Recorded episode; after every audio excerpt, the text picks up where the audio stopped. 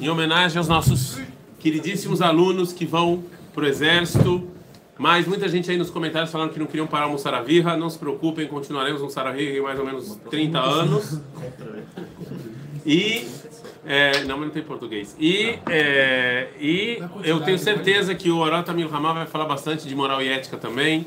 Vamos discutir bastante esse tema aqui, então vocês não vão se arrepender. Assistam, curtam, compartilhem e deixem seus comentários porque nós lemos seus comentários uma vez ao ano. Não. então, assim, primeiro, é, eu. Falta um. Ah, não, você não tá, então você não pega. É, eu imprimi para vocês aqui o Arotamel Ramá. Eu peço, por favor, não quero ver isso jogado. Põe o nomezinho de vocês. Tragam sempre que vocês vierem na aula. Ok? É muita sacanagem fazer isso. Com o, meu, o meio ambiente e com o meu e com o meu tempo precioso também. Relembrando que essa aula é Leilui Nishmat Elial Shaul Ben Sara em pronta recuperação de Faivel Ben Sósia. Então, por favor, coloque o nomezinho na folha e tragam ela sempre. É, e o Orot Milchama, ele, tá, ele é uma parte do livro Orot. O livro Orot é... Existem, eu acho que alguns livros que eles são a base da filosofia do Rav Kuk. E quem não, nunca leu esses livros não pode falar que ele... Não, não, não estudou não pode falar que ele conhece o Rav Kuk. Orot é um deles, Orot HaKodesh é outro, e aí o terceiro livro eu acho que é Igrot Areaya, mas tem pessoas que acham outra coisa, então cada um com a sua opinião. E dentro do livro de Orot, vocês não têm o livro, mas eu estou aqui dentro do livro de Orot, ele, é, quem compilou esse livro foi o filho do Rav Kuk, Rav Tzvi Yehuda, e ele, é, um, a primeira edição saiu quando o Rav Kuk ainda estava vivo, ele mostrou para o Rav Kuk o, livro, e a segunda edição, que é essa edição aqui, né, que ele acrescentou coisas e tal, é a questão da segunda edição, é outra edição, mas com os acréscimos, o Rav Kuk já não já já estava é, falecido, já estava morto. E ele dividiu o livro em algumas partes. A primeira parte é Orot Meofel, Luzes da Escuridão. A segunda parte é Malé Haideot Ba Israel, que tem no nosso canal do YouTube, que a gente já estudou. Depois tem Zar Onim, é, Orot Israel. Esses são mais ou menos é, as partes do livro. E o Orot Meofel, as luzes da escuridão, ele é dividido em Eretz Israel, Amil Hama, guerra, Israel Triató e Orot Triá, ok? Então a gente é, estamos em Orot Amil Hama, em que o Rav Kuk vai falar sobre Amil Hama, que é a guerra. Primeiramente, é, quantos rabinos vocês conhecem que falaram sobre Guerra. O ser humano ele é, ele, é, ele é um pouco estranho. Eu acho que ele é o único animal que ele ocupa grande parte do tempo pensando como exterminar outro ser humano. Então você não vê um cachorro sentado e falando, hum, como eu vou matar os outros cachorros? Né? Você não vê é, um cachorro fazendo isso, nem um gato. Pode ser que ele mate, às vezes, por causa de comida e tal, mas isso não é uma coisa premeditada. O ser humano ele passa horas e gasta dinheiro e mais dinheiro pensando em como exterminar outros seres humanos. Né? Eu acho que não tem outro, nenhuma outra raça que faz isso. Agora, a guerra em si, nós, nós sempre, sempre nós vemos, e está certo ver, a guerra como algo negativo. Quantos rabinos a gente conhece que escreveram um livro, ou, ou falaram, ou debateram sobre o conceito a guerra? Poucos. O Rambam, o Rambam ele tem no Mishneh Torah uma parte que fala sobre a guerra, verdade, e o Rav Kuk. Eu acho que mais ninguém, não conheço nenhum outro, outro rabino que dedicou um livro relacionado à guerra.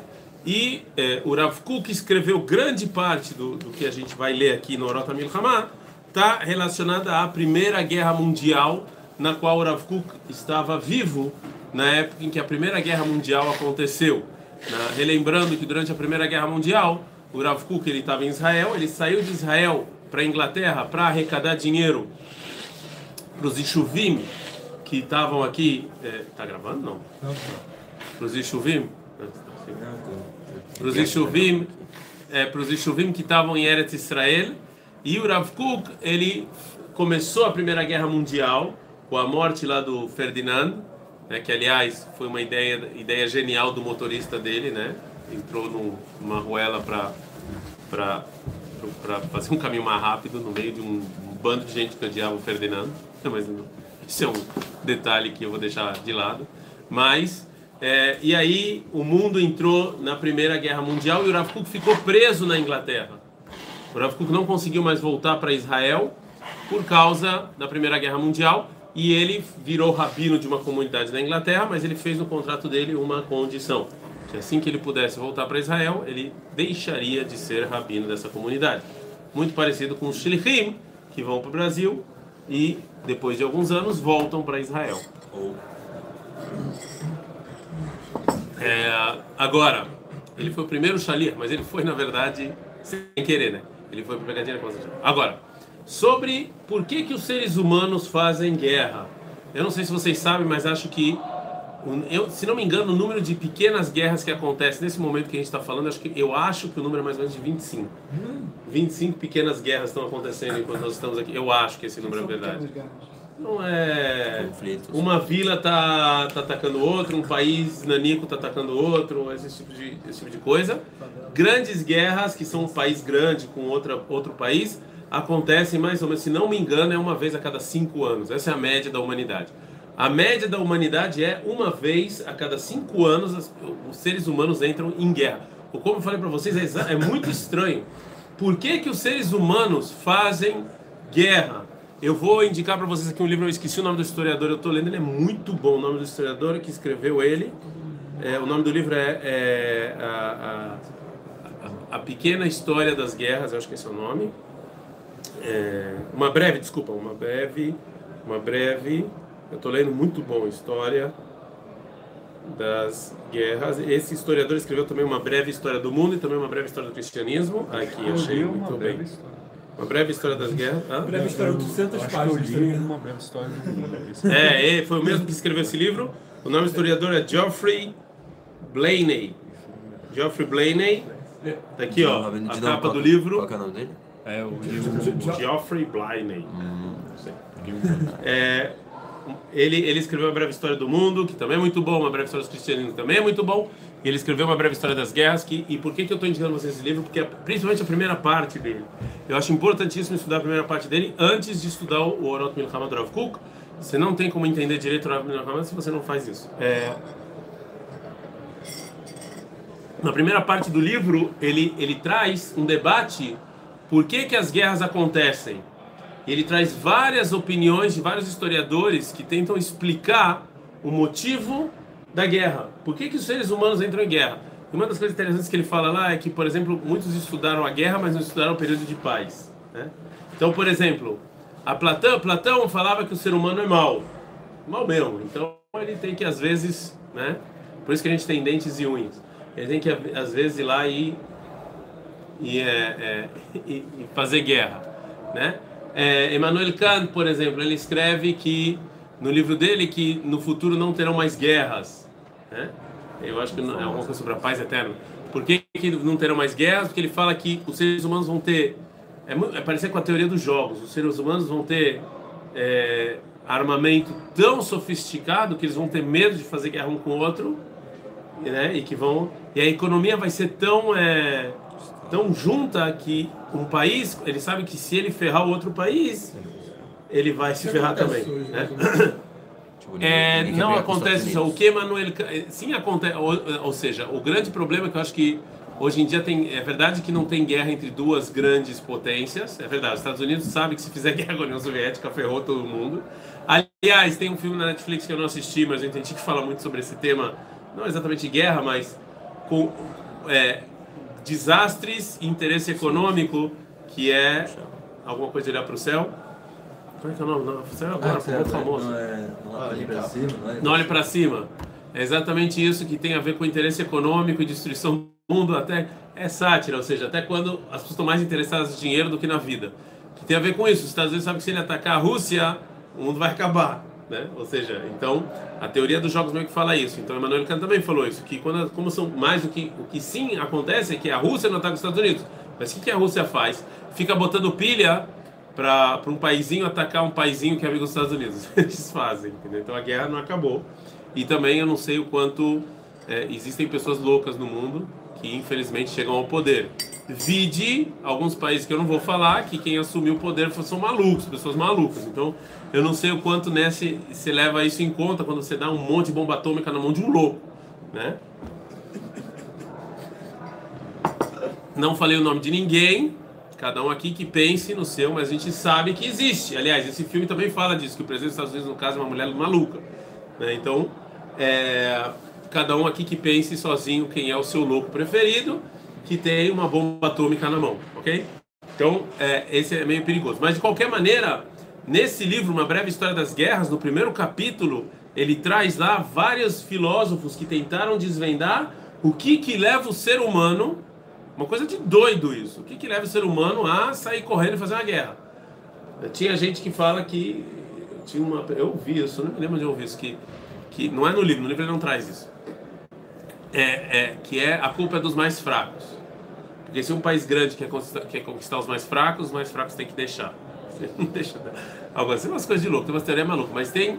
Mas eu vou citar aqui duas teorias que ele traz, essa é uma breve história das guerras, que eu acho que tem a ver com o Orota Milhamá, que o Rav vai falar a, a, a, primeira, ele vai derrubando todas essas teorias. Por que, que os seres humanos fazem guerra? Então ele vai derrubando uma teoria depois da outra.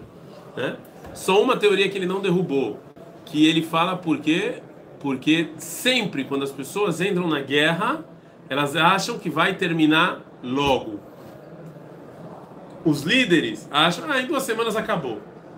Esse, ele, o otimismo exacerbado é o maior motivo das guerras. Tem uma historiadora, ele traz lá o nome dela, eu esqueci o nome dela, que ela fala que esse é o maior motivo dos conflitos. É o otimismo exacerbado. O, o, o Bush, quando ele entrou no Golfo, ele achou que em duas semanas ia acabar com a história. Os caras ficaram lá enfiados anos e saíram com o rabo entre as pernas, porque não. Né? É a primeira guerra mundial, que aqui a gente vai falar agora, foi exatamente isso. Tanto os ingleses quanto os alemães acharam que era questão de semanas semanas a guerra ia acabar. Por quê? Porque eles tinham, eles tinham a, a tecnologia avançou, a tecnologia avançou, eles tinham muitos meios de matar pessoas, né? E a coisa estava avançando cada vez mais, armas de fogo etc. Então eles achavam que em duas semanas a guerra acabou. Então ele traz que o, o otimismo, achar que a guerra vai acabar rápido, é um dos motivos que levam os grandes líderes a entrarem nas guerras. E isso é um perigo enorme você achar que a guerra vai acabar rapidinho. Não, em coisa de semana a gente ganha, né? Teve alguém muito famoso na história que usou isso e deu certo, principalmente, foi o único na história que deu certo, principalmente nos primeiros anos. Quem foi? Muito bem, Hitler. Hitler ele conseguiu fazer guerras muito rápidas, porque ele foi o primeiro a usar aviões. Certo? Ele sim conseguiu. Foi o único na história que conseguiu acabar com guerras em coisas de semanas. Ele em um ano conquistou a Europa toda, praticamente. Muito rápido. Ele fazia. Ele, ele foi o único que conseguiu. Todo mundo que falou, não, vai ser rapidinho aqui, duas semanas, se deu muito mal. Inclusive as Malvinas, aí, se vocês querem colocar aí na América do Sul, era a mesma coisa. Eles achavam que é, duas semanas acabamos com essa história. Napoleão não foi mais hum? rápido? Deixa eu pensar. É, não, eu acho que foi mais devagar do que Hitler, mas eu vou investigar a sua pergunta. Pode ser? Vou investigar. Eu acho que foi, não sei, vou investigar lá dentro. Não sei te falar. Bom, de qualquer maneira, essa é a primeira. E a segunda coisa que a Primeira Guerra Mundial destruiu, e o Rav vai falar disso, e é importante saber isso. A Primeira Guerra Mundial destruiu, destruiu a moral e ética europeia que reinava naquela época.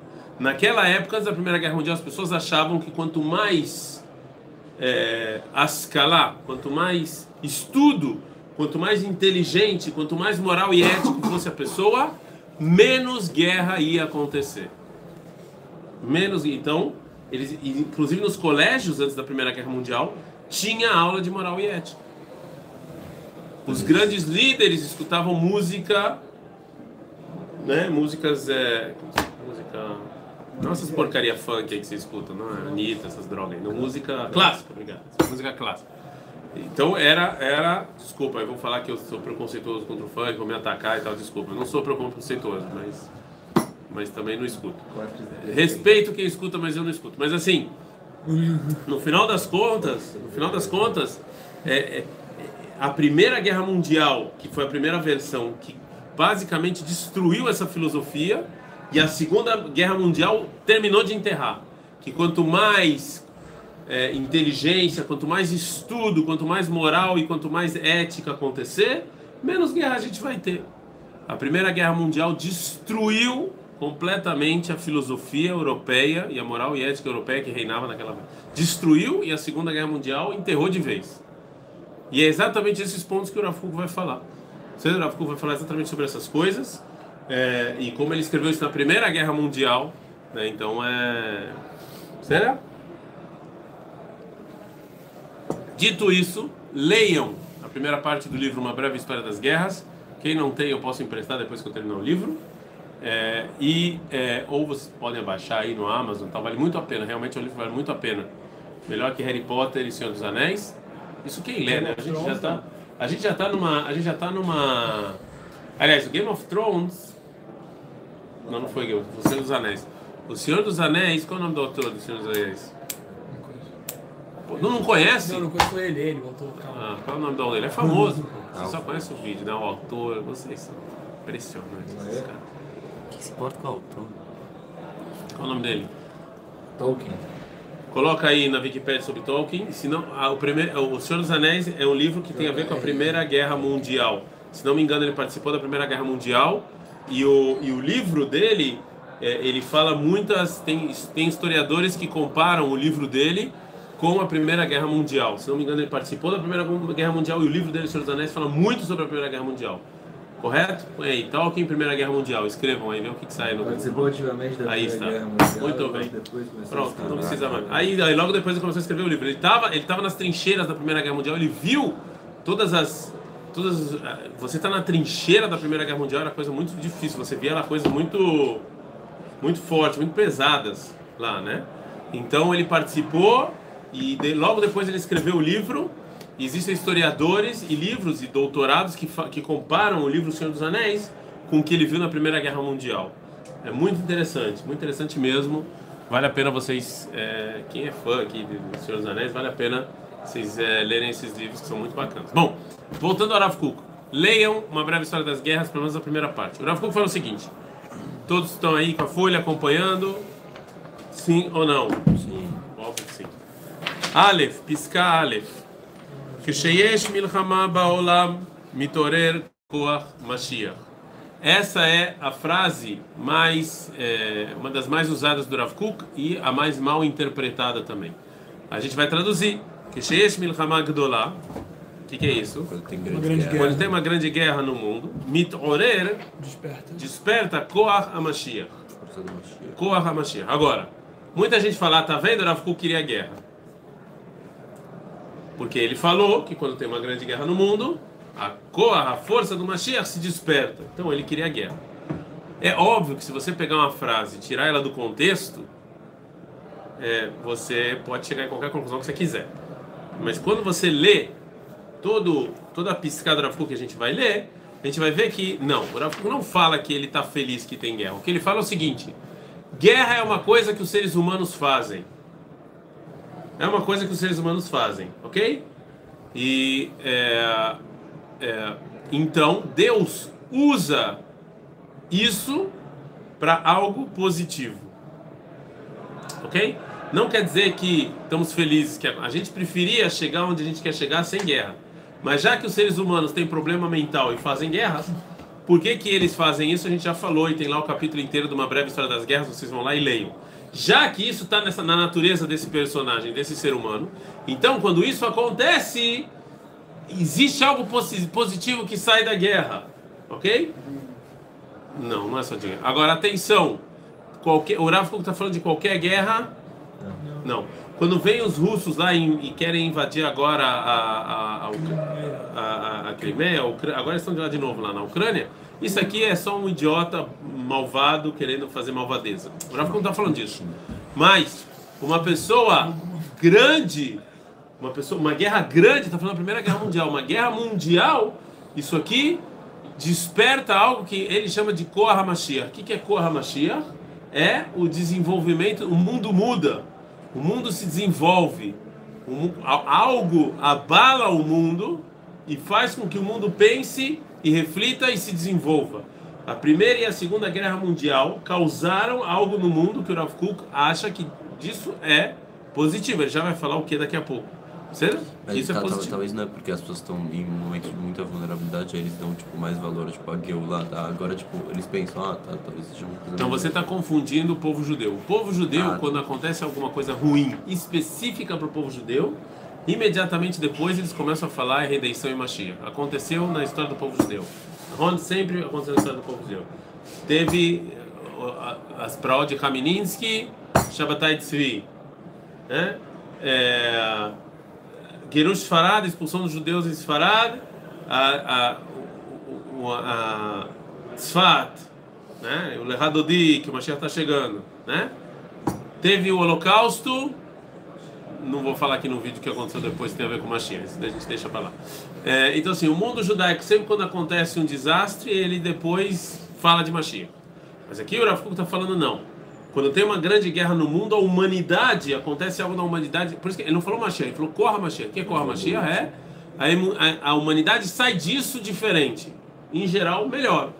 Depois da Primeira e Segunda Guerra Mundial, a humanidade, toda aquela moral ética e filosófica caiu por água abaixo e a Europa começou a repensar nos caminhos dela. O que foi? Teve a Guerra Fria depois da Segunda Guerra. Mas, mas eu não sei se a Guerra Fria é uma grande guerra. Entendeu? Guerra, que, que grande guerra teve na Guerra Fria? Crise dos mísseis em Cuba. Tipo, que, que, que. Você falando, a Primeira Guerra Mundial matou milhões de pessoas. A Guerra Fria. Aí? Não é Teve a crise não é dos mísseis em Cuba. Algumas pessoas foram presas por espionagem. Não, não sei se nem você pode chamar isso de guerra, grande guerra. Não sei se é disso que o Rafael está falando. Grande guerra que o Rafael está falando é a Primeira e a Segunda Guerra Mundial. São coisas assim mundiais que, infelizmente, milhões de pessoas né, vão. vão- De novo, não é que o Rafael está feliz, ele está falando. Quando isso acontece, algo passa no mundo, certo?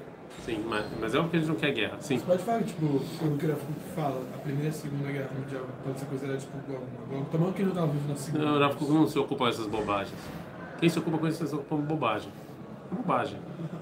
Desculpa, é bobagem. Ficar vendo qual que é a. É bobagem. Sim. A primeira. Deu... Não, eu tô falando, você perguntou, mas eu tô falando, quem fica tentando achar essa é a guerra de Gog e Magog, a outra é a guerra. Quem tenta fazer conta de Deus é, é, é burro.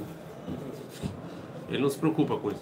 Sim. Disso que o Filipe falou que toda Korra Mashiach não tem uma grande guerra, que geralmente Sim. a humanidade melhora pro bem. Sim. Dá pra falar que a primeira e a segunda guerra tipo, é uma coisa só, ainda é o mesmo. Sim, óbvio. Mas isso não é só hora que eu falo, todo mundo fala. A Segunda Guerra foi o que foi mal resolvido na primeira.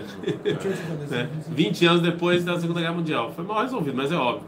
Eu acho que todos os historiadores que veem a Segunda Guerra. E foi uma continuidade mesmo. É a Alemanha que ataca, é a mesma coisa. Foi uma, é, foi uma continuidade da, da Primeira Guerra Mundial, que foi mal resolvido.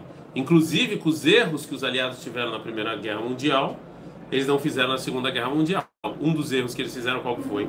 Destruir completamente a Alemanha. Na Segunda Guerra Mundial, mesmo a Alemanha perdendo, não foi assim tão né, o esquema de não foi completamente é, abusivo como foi depois da Primeira Guerra Mundial. né? Inclusive teve muitos líderes que eles sabiam que eram nazistas que eles deixaram e não prenderam porque eles sabiam que se eles prendessem todos os líderes não ia ter ninguém para recuperar a Alemanha. Se a Alemanha não se recuperasse, você ia voltar a ter mais uma guerra, ia ser um ciclo vicioso. Né? Então assim, quem fala isso também, existe um cantor que fez uma música e se eu não falo isso, pessoas ficam chateadas, chamado Gilberto Gil, que ele fez uma música chamada A Paz. Né? E ele fala. Não, o caso não foi Gilberto Gil, foi o Chico Buarque. O Chico Buarque fez os cálice, o Gilberto Gil fez uma música chamada A Paz. E lá ele fala sobre a paz, o que que ele acha da paz e tal. Vale a pena ouvir a música, mas um- uma das frases que ele faz é: Depois daquela grande explosão, fez nascer o Japão da paz que o Gilberto Gil fala o seguinte: se vocês estudam a história do Japão, a gente hoje em dia, se alguém fala para vocês de japonês, de Japão, vocês pensam que são aqueles caras zen, tranquilão, que não brigam com ninguém, aqueles caras gente boa.